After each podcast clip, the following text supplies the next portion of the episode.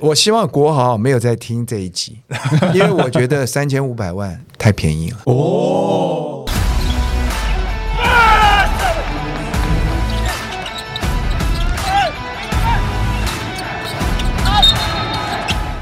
话题人物对号入座，坐哪里？球场第一排，Yes。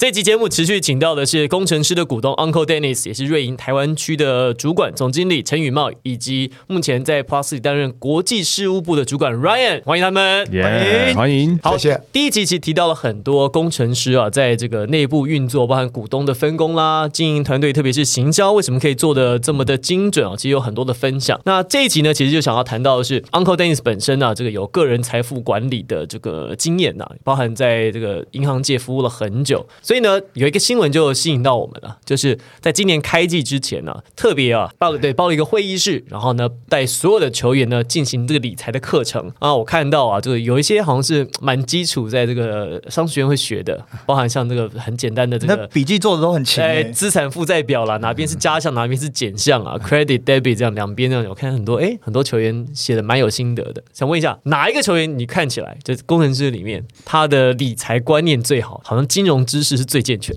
呃，其实还是资深的球员啊，因为我想啊，你到底进到社会里这个比较久，经历比较多，而且呢，老实讲，你钱赚的比较多了啊，你就会有各式各样的这个机会啊，包括的自己购购车啊，自己买房子啊，甚至自己开始一点这个小小的这个投资，哎，投资、生意经营等等等。所以啊，年资的球员，比如说戴豪啦，这个林一辉啦。啊，他们就就你可以感觉得出来了，他们就是在这方面比较有经验，而且呢，啊，也很愿意分享，而且对这个这这样的话题呢，他们也比较有兴趣。那他们都做什么样的投资呢？就是会有买卖金融商品吗？或者是现在可能流行的加密货币啊，或者是哪一类的投资比较多？球员，我觉得可能加密货币可能还没有了，哦，走太前面了。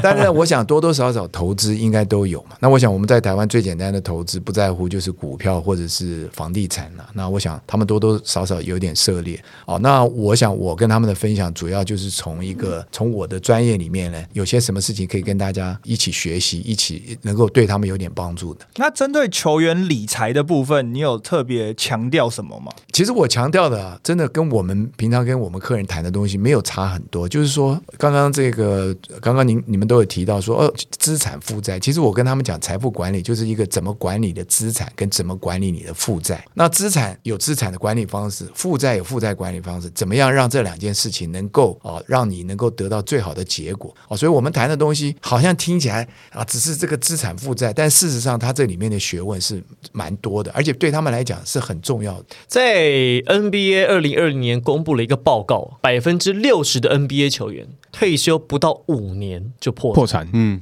其实破产的比例很高，而且还有分哦。N F L 跟 N B A 大联盟退休的球员破产的比例相对比较少。N B A 跟 N N F L 就是美式职业足球，其实破产的比例非常高，都在六成或以上。你会觉得那 N B A 球员这么有钱，他们接触的人个个都是大老板，投资机会一定更多。可是为什么反而他们破产的机会还比较高呢？呀，所以我觉得这个就是第一个，就是管理出了问题。大家觉得说，大家都说我的经纪人把我钱骗走啊，我的这个。呃，合伙人把我的骗走，我的家人把他骗走了。其实呢，我在跟他们分享的就是说我为什么要花，为什么要租一个会议室啊？这个会议室里面没有别人，没有球队的任何人，没有管理，没有教练。啊，我就是要让他们自己能够分享他们的一些问题，他们的一些想法，能够彻底的了解，就是说财务管理这件事情，我自己要来负责。我不能就是说我这件事情呢，我听别人的，或者我让别人来做，但是自己负责。你会说他每天练球已经累死，自己负责就是你要有一些基本的观念。他们都会问说，老大有什么股票可以买？我觉得他们就这个是很正常的嘛，对不对？就是因为我我每天接触的东西，照道来讲应该拿那有答案吗？我当然有答案。对不对？我我给他们的答案都是讲台积电的哦。上礼拜 Chris 来我们节目说富邦金的配股明天会不错。今天我们在录音录音这天富邦大涨大涨嘛，对，捐起来。所以除了台积电以外，还有富邦了。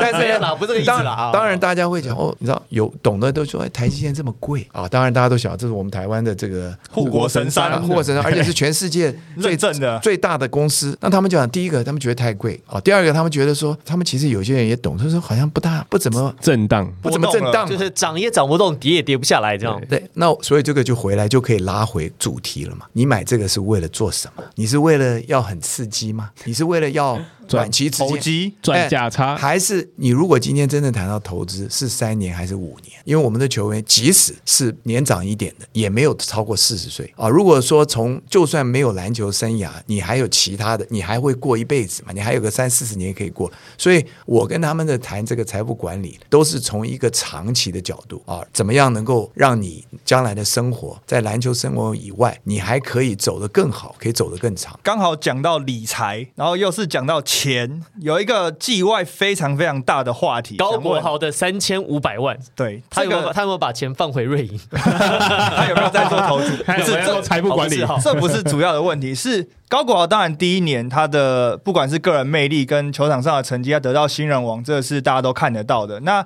工程师在他还没有成人的国际比赛的成绩的时候，就愿意花五年这么大的合约把他绑住，而且公开他的薪资。这个逻辑是这样，你看陈金峰拿那么多钱，林志杰拿那么多钱啊，曾文鼎拿那么多钱，那是因为他们帮中华队打过很多比赛，而且拿过很好的成绩，田磊也是，所以这些钱啊，其实有点像是人力资源管理的锦标赛理论，就这些钱其实有点是酬庸你过去的表现，因为你过去的表现值得这个价嘛。可高国豪其实有点是买他的未来，所以你们是看到了什么，可以愿意五年花三千五百万来买高国豪的他的未来五年。对对对哎对，对。我希望国豪没有在听这一集，因为我觉得三千五百万太便宜了。哦，underpay 了，如果你到球场去啊，几乎每一场球从其实我们这就看这几场热身赛，你离开球场，大概没有很多人会记得比数，但是总会记得几个 play。然后那几个 play 是谁打出来的啊、所以呢，球迷呢就会说，我还要再回去。为什么？我再回去不会是同一个比赛，但是我要去看那个球员，我要去看那个球员的表现。即使他一场球呢，就是那么几次有那种 E ESPN highlight 对手，哒啦啦，哒啦啦，哒啦啦，对不对？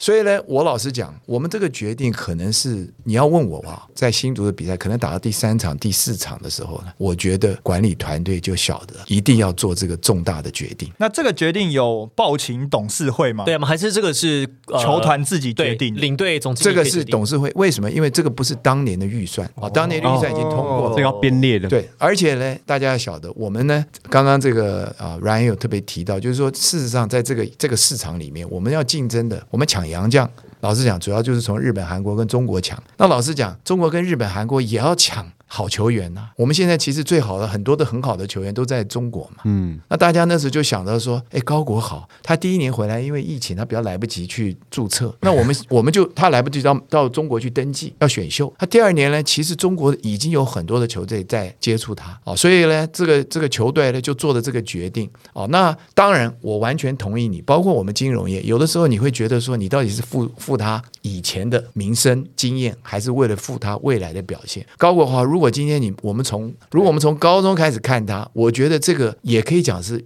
为了为了他以前的表现。哦，所以他等于说这个三千五百万买高国豪的未来跟后跟过去就对了。当然绝对不，哦所以如果你把这个加起来，是不是还蛮合理？那好，那江湖有一个传言，这个三千五百万哦，这个跟高国豪的合约不只是薪水，包含他的代言合约，这个事情是这样吗？还是没有获得证实其实代言呢、那是不一起的 separate，？OK，所以这个没有包括代言。哦，因为有有一个传言是这三千五百万包含了他要帮球团呐、或他代言也已经包含在里面。其实高国豪的这个身价是远远超过这个啊，所以你不太可能说你的薪水里包括了哎统一、哦统一啊 Uber 啦 Uber Eats 要找你这这些是他跟他的团队啊要去接洽，要能够再创造出来的。所以你要问我，光刚从刚刚那个数字来讲，我觉得哦还好我们签了五年，哎，要不然的话呢，我就讲我说你两三年你就会要开始想说我要再来。你觉得高国豪他三千五百万可能很贵，但事实上可能还没有到他的天花板。是，而且我要再讲说，这个暑假里面啊，如果真的要说大家都很努力在练习，高国豪早上六点钟去练头，OK，啊，他就是他是应该要练投 投篮，哦，他还有练别的了，还有还有还有还有练球防守。但是呢，我就讲我说，因为我们也见到他的态度，嗯啊，他展现出来的态度，不是说他只是一个 crowd pleaser。不是说他只是让观众来买票啊看他的这样子。你凭成绩，他是新人奖，他很多的数据等等等哦。那当然，老实讲，第一年打职业篮球，他其实大学也不过打才打了两三年，对不对？所以他也要调整啊、哦。那我相信这个新的一年呢，他会有更多的这个表现。可是我就讲嘛，职业篮球你就是要看球星，你当然也要看这些全队的大家的表现合作哦。那如果今天是看球星，那老实讲，你觉得高国豪是不是就是个球星？那付球星你就要有 premium 啊、哦，就像我到别的公司去挖人一样的。你要溢价啦，你要人家如果只值一百万，你要挖他过来，你可能要付一百五，那不然人家为什么要动？我为什么要来？是对吗？所以看起来高国豪这个价值在球队的评估当中，哦，可能超过三千五百万，而且呢，这个是实拿哈，不包含代言的钱，所以这个江湖传闻呢，在我们这边获得了澄清破解。破解。好，另外呢，再来包含合约。最近呢，这个 Julian Wright 哦他的合约到底这个双方存在什么误会？是当时可能有 verbal commitment，是可能双方口头上有一些约定吗？还是说在双方交换纸本合约的时候，因为中文、英文这个翻译的问题，所以双方认知不同呢？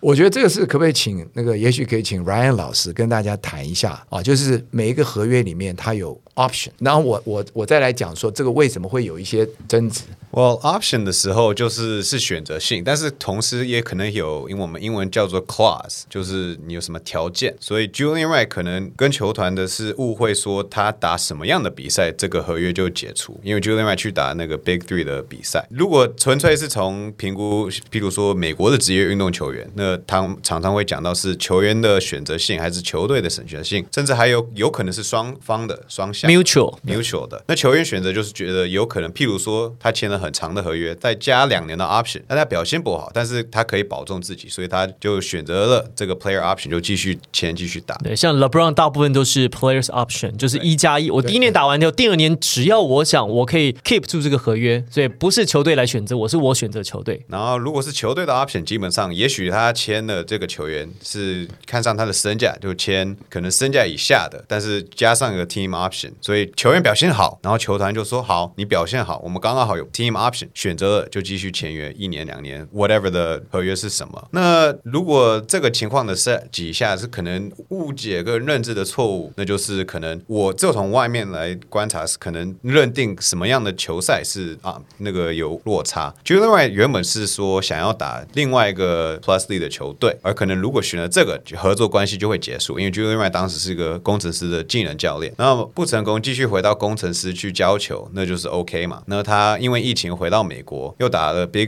Three 的，那是又是一场比赛，那就合约要怎么讲说，只是限制在国内的比赛，篮球比赛，或是国外的，哎，三打三跟五打五又可能会不一样，所以有几个可能会误解的地方。呀我觉得应该误会是没有那么大了哦，那可能就是大家有点在认知上面，因为我们刚刚讲这个应该这是一个 mutual option，但是呢里面可能就没有讲的那么那么那么清楚，大家就有一点误会。我想我并不了解现在最后的解决方式，但是呢，我觉得我自己认知工程师是对球员们的照顾是，我从来没有看到说，哎，这这排骨便当没排骨，那太过分了。鸡腿便当那么小，这很严重哎。那我想 Julian Wright 呢，可能也是，就是说，look，他也到了这个年龄，他也对他的未来的生涯有点有点担心。我想，我们应该会找出一个理想，尤其是 look，我们现在台湾啊，这么多的职业球员，这么多的外国球员，其实应该是一个老外，其实会非常想要来，因为我们对人又好，我们的环境又好，对不对？打球是那么一个礼拜就两场，其实应该是个非常好环境。我想，我们大家一起来珍惜啊，来这个保护这个环境。好，那除了 Julian Wright 合约，那陈立焕呢？他也是合约上出现，就是跟球队这边出现的一些双方的认知上的争议，我们这个录音室的那个冷气可不可以稍微开开大一点？我感觉温度有点增加了。开始，开始，开始。我想，其实例换啊，应该就是球员跟球队达成的协议，就是说，那可能啊，这个每个大家在对对条件或者对这个啊这个要求方面呢，有了一点这个差距。我相信，如果我们两年以后，甚至三年以后再回来，就会发现这个其实对市场是好的。就是说我不能讲他是这他是自由球员，但是我觉得呢，大家刚开始的时候都彼此有一些空间啊，因为台湾就这么大，老实讲，他去来去去也就只能这些球队，大家都会遇到啦。对不对？像 Amigo，我跟他也很熟啊，我们都是有对话的，对不对？那现在呢，就换一个队，我他那天看到我，哦，你还在啊？他敢跟我讲这样的话，因为他在新庄看到我，因为他平常习惯在工程师看到我，我才讲说你还会换队吗？哎，这也是鼓励啊，表示说你你还有这个价值嘛。那我想立焕这件事情，其实现在他，我相信，因为我看看到这个他在梦想家也跟立中交换，我觉得他是一个很聪明的球员，他希望有他自己的选择。那工程师呢，也希望球员在在工程师的时候呢，是最快乐、最愉、最能发挥的。所以这件事对我来讲，我要这样讲，应该是完美落幕。其实确实是啊，因为职业比赛球员来来去去嘛。那其实陈立焕的离队，他也加入了梦想家，其实都是在同一个联盟里面。工程师这边其实也有招募到了林怡辉加入，是那可不可以跟我们聊一下林怡辉加盟跟接触的过程？呃，我想林怡辉的加入啊，真的是球团们花了很很多的精神跟努力，因为我想他是一个老将，而且他是一个高手，我不得不讲，从几几场热身赛哦，他热身赛展现出来的真的是很有价值。公园阿贝、啊，这个我想这个绝对不可能是丢个合约把把金额放上去，我觉得这个是真的。Kenny 还有这个冠伦嘛，以前是老队友，他们花了很多的精神跟他沟通，他也了解这个球团的文化。因为老实讲，要来到这个以前可能练球的情况跟现在的要练球的情况不一样。很多球迷其实，在就是新北的热身赛的时候，看到林一辉，其实我们在场边都听到说，哇，他怎么瘦那么多啊？就是他其实把体态从他之前打球的样子，跟像现在在工程师的样子，其实有很大的差别。那这可能也是是他进了新联盟之后，或者进到新的球队之后，对自己还有比赛内容的一个认知，对不对？当然，你不要忘了，当年他是灌篮的，我们都看过那段影片嘛。他从中间这样切进去可以灌篮。那现在呢？呃，大概不会做这样危险的动作啊。可是我想啊，我我只要到球场去看练球啊，尤其是你看到戴好啊、邵杰啊，他们这种老将啊，还有林一威，他们一样是跑啊，一样是做同样的动作，一样是在在在努力的想要要打好。我想这个是我们非常可以期待的啊。那我们晓得林一辉是可以打硬仗的啊，他可能、他是 够硬的 他是很硬，对 人家还怕他呢。对 preseason 的时候他打的蛮多的，因为老外还没来。在热身赛的时候，有一幕是被阿瑶撞到膝盖嘛？那其实很多球迷也蛮担心他的伤没有受伤啊，或者是会不会影响到开机？据我了解，他应该 OK 的啊，因为我就讲在球场的冲撞嘛，那球团也为了保险起见，所以他没有再讲下去。而且你刚刚讲说他瘦了一点嘛，其实他还是有点肉的，还没有达到标准，应该可以接了一下。不过你刚刚提到这个施晋阳，我也我我觉得他今年那那一场球啊，我前面去跟他啰嗦了半天，因为他是我的学弟，我中国文化大学文化学弟，我心想就去影响他一下吧。会不会是 Uncle Dennis 影响他那个一直还是讲一直讲他讲到他超准？激励他了？对对我其实因为通常啊，我以前施晋瑶讲他有效的，你都怎么讲施晋瑶？我就讲静瑶啊，最近好准啊，你三分好准，你今天打进几个？那天不知道跟哪个谁讲，真的有效。但是那一天我讲完了以后，而且我跟他讲，你得三分以后从我面前跑过哦，我们要 high five 一下哦，让新庄的球场晓得这个你知道多热闹什么什么。结果他第一个他都在另外那边投，所以我一直都没有投到。但他前面投到了，我旁边就是我跟我一个朋友欧文在讲，他说老大，你不是说这样有用吗？你你刚刚不应该跟他讲的。就下半场我还是继续，我就带着他的那个朋友的两个小孩子讲，你们去跟那个叔叔讲，讲讲下半场不要投。那两个小孩真的就站在那边，叔叔啊，你下半场不要再投了，你投不进的。确实有效。有有稍微有一点效了，但是我跟你讲。比较有效。但是施静啊，我我觉得他真的，他这个新球季蛮期待的。好，那讲到杨，刚讲老外还没来，是林会打很多。那老外布拉哎，辛巴球季结束之后就决定要找他了吗？还是怎么又把他找回锅了呢？因为你看他跟林一辉刚好同一套的，都粗的，哎，都是 都是大只的然后打打新的。我想哦，我想其实啊，跟我们做事一样，你就学最好。那你看看勇士的经营，第一个他的他的这些球员，他的洋将，你说他是最厉害的嘛？他没有在找最厉害，他找最配合这个球队的打法。第二个，他找的是来过台湾的，晓得我们台湾的裁判的尺度，怎么样跟球员，然后教练等等等啊。那我相信我们球团从 Kenny 开始到到冠伦啊、阿丢翁，再看也是说有什么球员可以到在台湾能够最快适应。可辛呃辛巴就布拉来台湾不会拖慢进攻的节奏嘛？因为你刚才不是说尽量就是打要快，那工程师现在球风其实蛮奔放的，那来不会拖慢攻我。觉得还好，去年塔币也不怎么快嘛。对不对？去年我们叫塔，它像个长颈鹿，你知道长颈鹿要跑很久才会把速度跑起来，所以我相信啊，这个就是你你总是你是主要是去 match up，对不对？因为很简单，我觉得我个人觉得勇士找那个谁来，德古拉德古拉德古拉是为了对付辛巴，但他们可能觉得说，你们找一个这个人是要对 decisive，就是要找要找高的。但是以前呢，那我们去年是以防守为主，你把塔壁对不对？什么防守奖都得到。那布拉可能我们就觉得说，嗯，可能还是要得分。那另外一个，刚刚我讲的其实是 match up，因为不是每个队都有那么大只的，对不对？是是所以这就是一个 match up。我们还有小中大各一个，法师嘛，法师法师跟大圣，对法师他一百九十八嘛，所以他算是小洋将嘛。他是他也是跟大家一样，都穿了鞋子一九八。哦，我觉得小小洋将，小洋将，够小了，够小。我觉得辛巴应该没有穿鞋子二二六了。那个鞋是二三零，对啊，小洋将来讲，他就是二号球员嘛，对不对？那他二就三。摇摆，一二三，其实他一二三都可以打的、哦。对啊，然后哦。我我有看他的 highlight，他蛮像 NBA 的那个国王沙加缅度国王队的 Buddy Hill，我觉得有三分球还蛮准的，然后也是可以自己创造那个进攻机会的，也是运球也是非常花俏是。的，那也是一样在投进之后也有他自己的庆祝动作，他也是跟高国豪一样，属于那种在场上会很带嗨的、嗨的很。嗨的球员。所以我觉得这个杨将蛮适合工程师这边的一个球风。当时怎么找到，或是是看了他的 scouting report，看他 highlight，还是没有，过他是很投介绍的，哦很投介绍的啊对很有介绍工作这样。，Hanton 哎呀，我可以跟大家讲啊，应该不是只有 Kenny，还有冠伦，还有阿丢。我觉得所有的职业篮球队的总经理跟教练们每天做的事情，就是把那个 iPad 拿出来看球员，看海外的球员。真的，我们跟 Kenny 干什么事情，他就跟你讲：“哎，老大，你看一下这个球员，他妈七尺十五寸，你知道 七尺十五寸中场就可以灌篮。”他真他就这样子，我就讲说，他们真的是非常投入在这件事情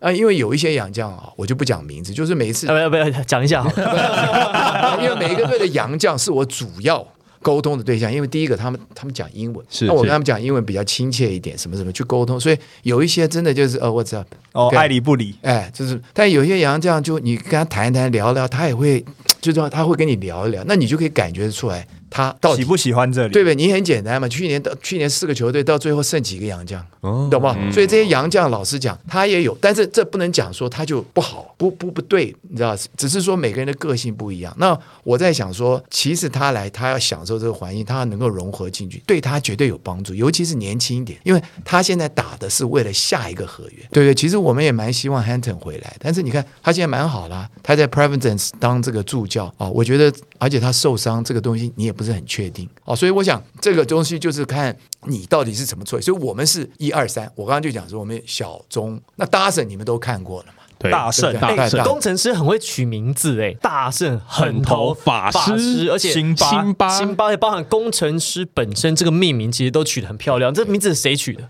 怎么这么有才啊？我我我觉得真的这个又回过头来，我们上一集谈到，就是说我对这个团队我真的是蛮佩服我真我我真的蛮佩服，而且我真的很很享受，就是说，look，是不是不是？哎，他就有东西出来了，对不对？所以我就讲说，我的工作是什么？我就好好做个拉拉队队长啊，就是我带动观众嘛，因为有一点点各司所职。我觉得 Uncle Dennis 可以像那个暴龙队的那个 Drake。哦，哦，大哥 Dre，对对，，Drake 是暴龙队的那个啊、球队大使，形象大使嘛，然后永远都是在第一排跟也是跟球员叫嚣的那一种。我觉得他是交流，他交流啊交交流。流，所以我觉得 Uncle Dennis 可以很像可以跟 Drake 一样，变成工程师的那种形象大使。那既然是狮子，所以现在所有的东西都跟这有关系，颜色也好，取名字。其实我本来是说大圣，干脆就改成叫大师嘛，啊 他也不晓得嘛，哎所有的东西一个大师，一个法法师，一个辛巴，所有的 大法师，大法师，大法师合体的时候，哈对呀。哎，所以杨绛来到台湾，因为都有固定的薪资上限。好，那呃，新竹工程师现在第一支是已经把薪资公开透明化的球队了。那杨绛他们愿不愿意公开他们的薪资？我觉得杨绛啊，第一个他更不会在乎，第二个呢，杨绛的应该是蛮透明的，因为他们就全世界就是这些 agent 这些经纪人，每个人到台湾来大概是多少钱，到中国去多少钱？有一个行情在啦，大概高也不会大概市高多少场市场价值，哎，低也不会低到哪去，大概就是在那个 range 当中呀，你如市场机制决定一切。杨绛绝对是这样子。那希望我们其实做这个，我觉得这个是我们把这个公开，就是其实这个就是市场。好，杨绛的薪资公开可能相对难度不高，因为反正他就大概就是这么多钱。还有行情的。杨将的薪资公布其实不是那么难，可是本土球员薪资公布，在沟通的过程当中有没有碰到一些阻力？还是所有球员都、哦 OK 没问题？可是会不会有球员觉得，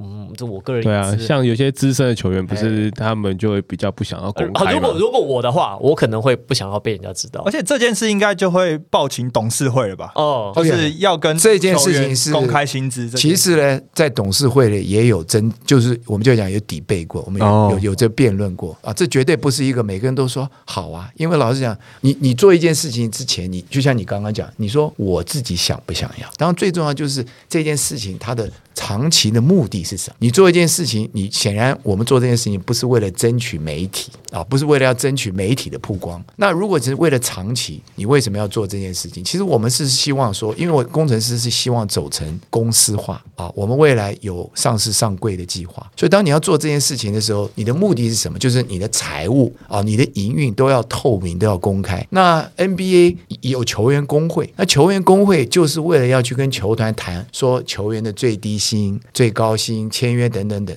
那在台湾目前没有这样的情况之下，我们就觉得说，我们如果把这个球员的薪资跟公司的营运能够结合在一起，球员们就可以讲我要努力打，因为当球队赚钱、收入多的时候呢，我的成长空间也会。By the way，我现在讲的是合约以外的成长。哦因为照道理讲，你会讲那球员干嘛要拼命？反正我都签了三年、五年嘛。那我们现在是讲说，就像我们在工作，我们有工作奖金嘛，除了薪水以外，对 bonus。那我们就希望把这个建立起来，就是球队经营好，怎么样多少的部分我们要拿出来奖励球员。所以把这个球员公开了，就会告诉你说，你现在占了球队这个薪资占了球队的收入多少。那如果说我们营运的好，那将来这个百分百分比就会提高了。那你的薪资就更有这跟 NBA 的概念很像欸，因为 NBA 的 CBA 规定，我记得是篮球相关收入的百分之到五十左右，好像四十八还是五十一、五十二，就是篮球相关收入的一半是球员可以拿的薪水，就这个球队。比如球队今年如果篮球相关收入是一千万好了，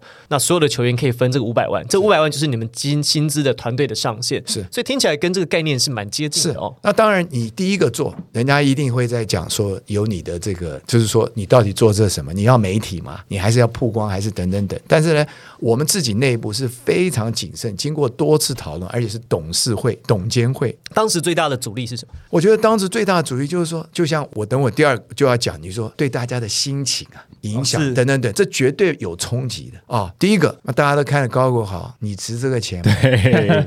那另外一个就是说，为什么我差这么多嘛？我想这个是正常的嘛，我们都是人，都有都有情感，都有这个对不对？心情的影响嘛。但是呢，这个讨论过了，会不会就这样子影响到他的表现？对不对？这个绝对不是一件说，哎，我们大家就投票，投完票就走了。我们花了很多时间讨论了一次两次啊，最后我们想到长期工程师这个这个组织要能够长期的营运、长期的发展，我们就觉得一开始我们就要做对的事情，而不是说天天要把事情做对。我们一开始就做对的事情，所以我们做这件事情以后，我们当然晓得后果是什么。我不得不讲，这个对大家来讲，大家去练球，每个人就是你额头上就是写的你的那个，金额钱？哎，你的你的那个薪薪水。对对不对写在球衣的后面这样，对，球球衣后面、手背上，还有额头上，全身都是，这你就是高国豪压力会不会很大啊？当然，所以我告诉你，他第二天六点钟去练球了，这就是正面的。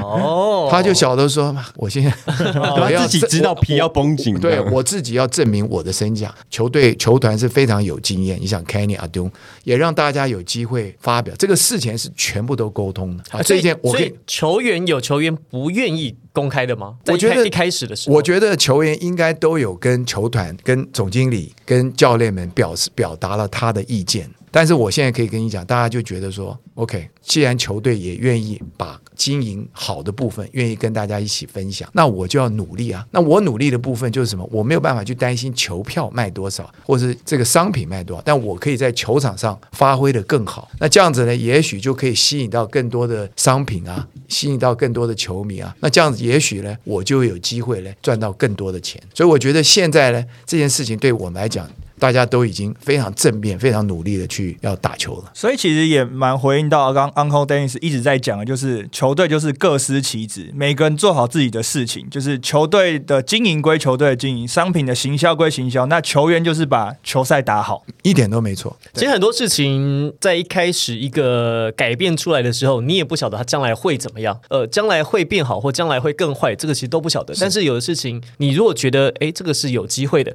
真的要先去做，你做了才会知道说它好还是不好。但是如果不去做的话，永远没有机会去测试这个市场。是好，所以在元年的时候，Plus 元年的时候，当时啊，我记得 Uncle Dennis 在一个 Podcast 节目上面讲说，第一年呢，一百件事情要做，但是可能没有那么多时间，没有那么多资源可以把它都做到。我们先做好十件事情就好了。是好，那第一年看起来这个可能做超过了十件事情。那第二季呢，工程师一样，一百件事情里面再做十件事情。是有没有哪几件事情是觉得第二个赛季工程师会特别特别专注在上面？我觉得这个啊，现在球迷的期望都高了。刚刚我们就讲的，我觉得这个战绩，战绩我我觉得我不是从一个只是从一个工程师的角度来讲，我在想说，如果各位我们都是球迷，第一个今天就先从你就是战绩要好，你是元年的球队，你今年碰到了国王，你碰到了这个钢铁人钢铁人但并不是说他们就弱，而是我是说你的期望、你的期望、你的球、你的战绩就一定要好，对不对？我想这个应该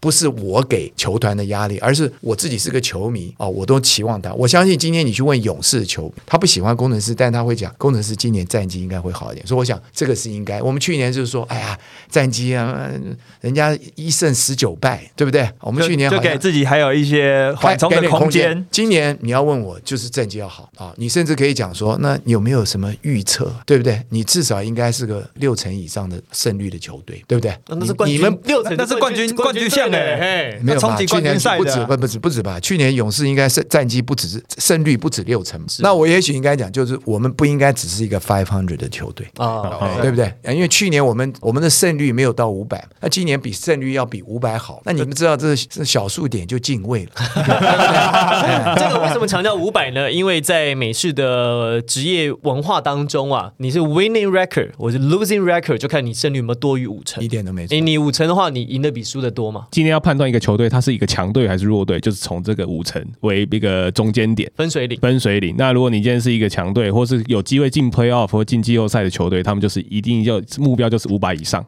胜率五百以上。是对，所以变成这个都是一个分水岭去去一个目标吧，一个初级的目标为主。好，除了战绩之外呢，第二，那我觉得刚刚已经讲过这个营运啊，因为我就讲说你要上市上柜啊，你收入还是真金白银放在那边啊哎你，你的那个营收啊。啊，一定要还要努力的嘛，所以我就讲说，我觉得这个团队我可以感觉出来，他们没有认为说我们去年赚钱了，而且事实上成本一定增加了，你花的球员的钱也好，或者等等等，我有注意到，就是说我们在每一个项目目前看到我们的预估，目前都是比去年要要好，但是这个都是预估的嘛，所以一整个球季，你想从现在开始到到明年五六月，还有六个月，这六个月我其实都有点紧张，我的紧张是又兴奋又紧张，紧张兴奋是什么？因为现在开始我的周末就原则上就是球场。就是球场。就是新竹跟台北了，就这样就这样新竹台北哎跑，。但讲到紧张，你第一季开季前你有紧张吗？其实没有哎、因为你那时候不晓得怎么期待，就是我那时候紧张的是不晓得害怕不会紧张不，期不待，没有伤害。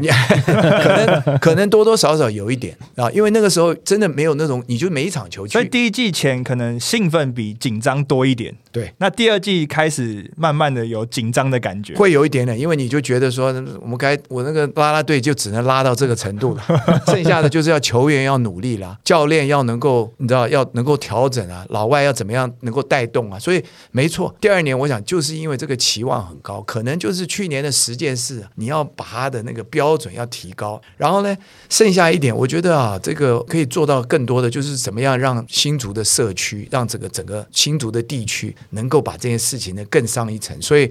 啊、我们有新的新的训练场地，还有很多新的想法，我觉得也要开始，因为你不能第二年还在想做第一年的事情，你就应该想到说，我三年以后，我五年以后，我要的是什么？那这个就要从今天，就要从现在就开始。那我晓得，我们董监事在谈的很多，就是为了三年、五年以后的事情。那我觉得很多的事情也要开始执行。嗯，确实哦，你看，其实，在以职业球队的规格跟标准来看呢，NBA 其实他们推动了很多 community 的 service 社区服务跟社区的互动。那现在看起来呢，Plus League 在第一年当中，两支做了最成功在地化跟当地的社区紧密结合的球队，其实是工程师跟梦想家。那反而因为台北地区啊，这个叫台北人天龙国，呃，不太对 不太容易走进他们的心，所以其实看起来富邦其实在在地化跟台北城市化这件事情上面，目前的脚步其实是落后工程师跟梦想家的，这个是其实毋庸置疑的。那当然啦，这个我们也希望接下来六个球队，每个球队呢属地主义有自己的主场馆，可以在当地啊更紧密的结合球迷的感情。其实这个也是我们职业运动想要一直想要做到的一件事情。那也很感谢今天所有的来宾跟球迷坐在我们的球场第一排，也非常感谢我们瑞银台湾区的总经理、工程师的股东 Uncle Dennis 陈宇茂，以及我们 p o s l y 的对外事务部的主管 Ryan 来到我们的现场。我是王柏林，我是 Tony，我是夏天，我是 Henry。我是 Dennis。我是 Ryan。高国豪，加油练球！